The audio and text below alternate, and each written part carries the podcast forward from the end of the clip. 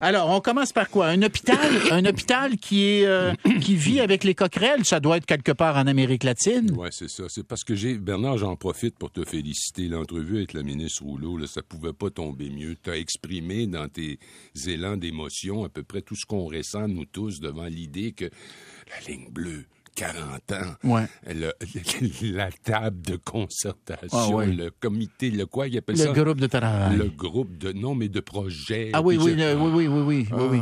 Ah, alors Le bureau là- de projet, pardon. Le bureau, là- bureau de projet, Luc. Alors, j'ai souvent eu l'impression, en allant visiter des gens à l'hôpital, que c'était d'une propreté ordinaire.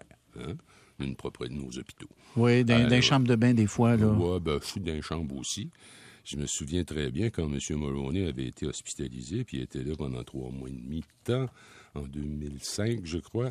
Euh, euh, il avait su des soins. Alors lui, il serait le premier à le dire, là, hors pair, puis même Paul Desmarais, qui était Il était au. CHUM à ce moment-là, Brian. Ouais, ben, hein, il ouais. était sur Saint-Denis, ouais, sur Saint-Denis, là, l'hôpital euh, Saint-Luc. euh, Saint-Luc. Oui. Euh, Monsieur Desmarais lui avait offert, écoute, je t'amène avec mon jet à Boston, à l'hôpital de Harvard. Puis je me souviens qu'il m'avait dit, moi, Luc, quand je suis malade, je veux rester chez nous. Alors, il était resté ici. Il avait eu des soins remarquables. Il n'arrête pas de le dire. Mais, au départ, il s'installe dans une chambre d'hôpital. Mais il regarde ça autour. Elle trouvait que ça manquait un petit peu au niveau de la, la salubrité. Ben, ça n'avait pas de bon sens. Alors, Mila est partie à l'épicerie. Je sais pas si c'est un IGA qui est au complexe des Jardins, là, pas trop loin. Ça, c'est un Ça, je pas. Elle, s'était- elle- est allée s'équiper de, de produits de nettoyants. produits nettoyants. Et Puis à là, nettoyer la chambre. Elle nettoyait la chambre à quatre pattes. C'était vraiment... T'es-tu sérieux? J'étais pas présent, mais je sais que c'est arrivé. Puis elle me dit, écoute, le seau d'eau était affreux, là, tu sais, puis c'était une chambre qui venait d'être lavée à toi. Peu importe, je répète qu'il y a eu des très, très bons soins. Alors là, le CHUM, donc le CHU Oui. Sainte-Justine. Le CHU Sainte-Justine. Tu sais, Sainte-Justine, c'est comme une référence. Ah, mais hein? C'est comme l'hôpital pour enfants dont nous sommes tellement fiers. Absolument. Hein, qui existe depuis plusieurs années, puis qui n'a cessé de s'agrandir et tout encore récemment. Bon, ben là, comprends-tu, c'est Thomas Gerbet du journal, pardon, de, de Radio-Canada qui rapporte ça. Les conditions dans lesquelles travaillent les employés du laboratoire. Écoute, il y a des bâches de plastique pleines de trous qui reco- recouvrent leur plafond depuis quatre ans. Ils déplorent la présence de moisissures et d'araignées jusque dans les équipements. En plus d'être esthétiquement laides, ces bâches sont négligées.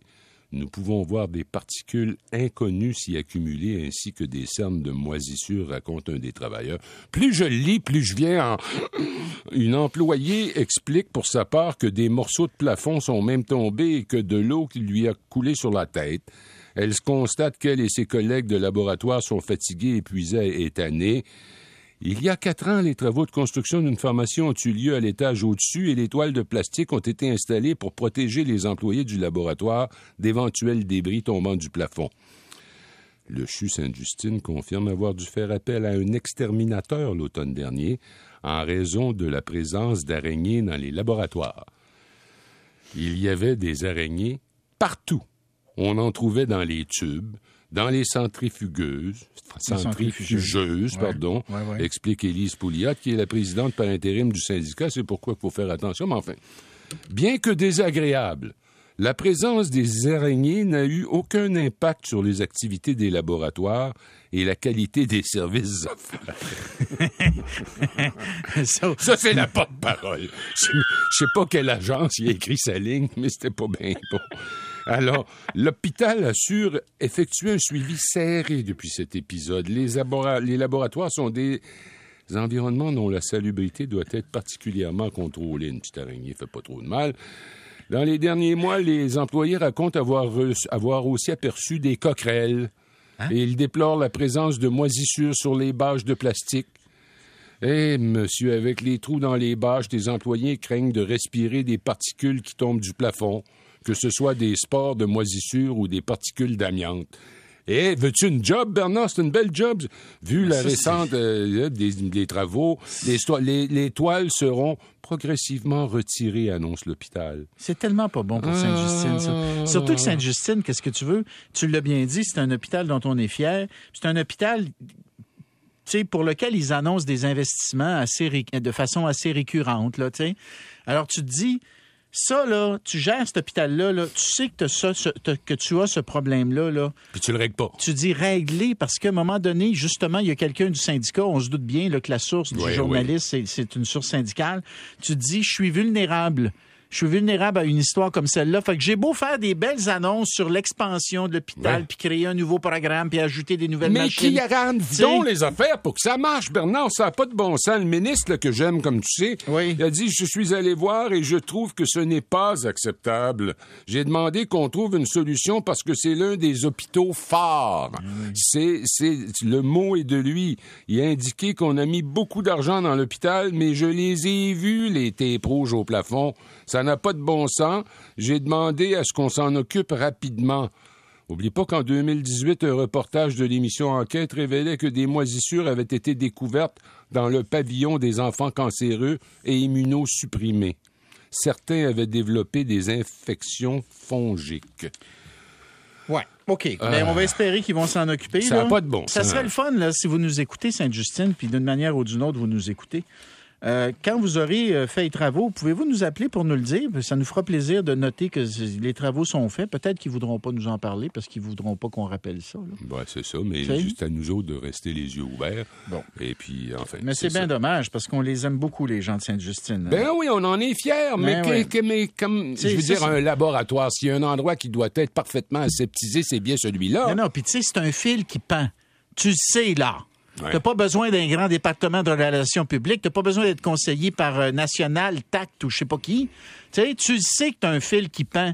Ben, coupe-les le fil, puis organise-toi pour régler le problème, parce que Ben, ça va te donner un reportage de M, puis c'est ça qu'ils ont aujourd'hui. et- et faites pas un comité consultatif, s'il vous plaît. Bon, Euh, euh, un bureau de projet. un, un bureau de Un projet. bureau de projet. C'est bien, c'est un bureau de Un projet. bureau de projet. Ça fait 40 ans qu'il y a des Euh, gens qui sont là. Ils ont eu le temps de prendre leur retraite. Ils ont de nombreux quarts de siècle C'est dans le club des C'est quarts de siècle. fantastique, un bureau de projet, Oui, parce c'est que ça peut un- s'étaler sur plusieurs Voilà. générations. On travaille sur la durée. Sur hein? la durée. C'est cela.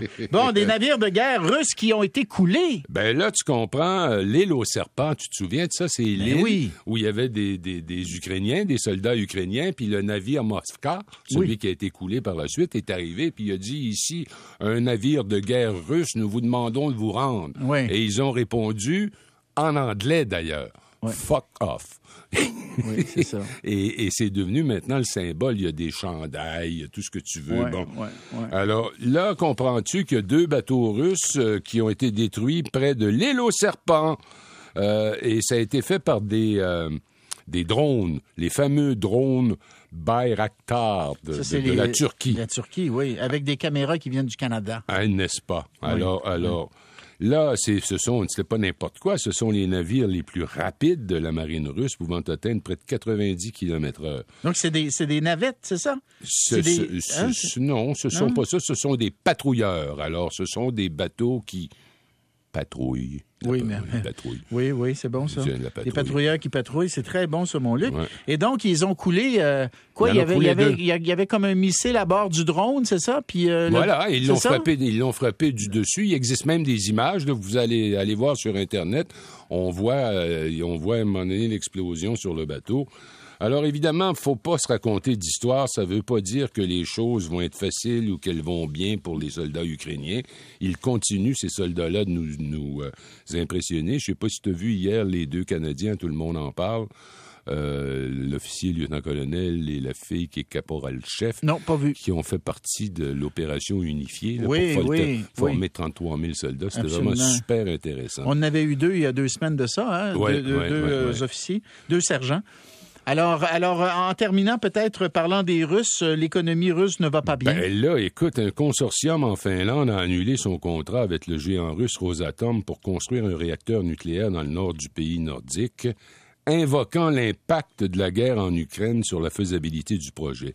Écoute, estimé à plus de 7,5 milliards d'euros, c'est pas loin de 10 milliards canadiens, le projet de réacteur de 1200 mégawatts est, dans- est quelque part dans le nord du pays. C'est un consortium qui emploie 450 personnes. Bon, tout ça. Et là, ce qu'on dit, c'est la guerre en Ukraine a aggravé les risques du projet situé au bord de la mer Baltique.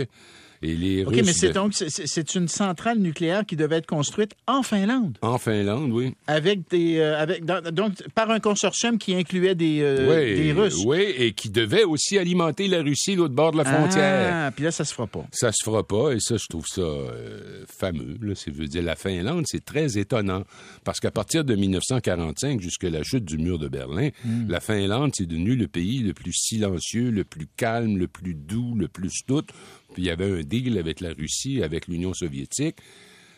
On se mêle pas de vos affaires internationales, on se On mêle pas de vos politiques. On se met pas dans l'OTAN, on reste Ouais, neutre, puis, etc. puis- puis- laissez-nous tranquilles pour le ça. reste de Ça a marché. Ça a marché, effectivement. Mais Mais, là, là, c'est sont- dur, c'est dur à comprendre pourquoi ils se lancent comme ça. Ben, que- c'est parce qu'ils ont vu ce qui s'est passé avec Ouais, l'Ukraine, puis ils ouais. craignent, ils craignent, euh, Ils craignent la même chose. Ben Ouais, oui. ouais, ouais, ouais. Alors là, ils songent très sérieusement à, à adhérer à l'OTAN. Et juste un dernier mot, il y a un livre qui sort aujourd'hui euh, de, de M. Esper, Mark Esper, qui a été le ministre de la Défense ou ce secrétaire à la Défense de Donald Trump.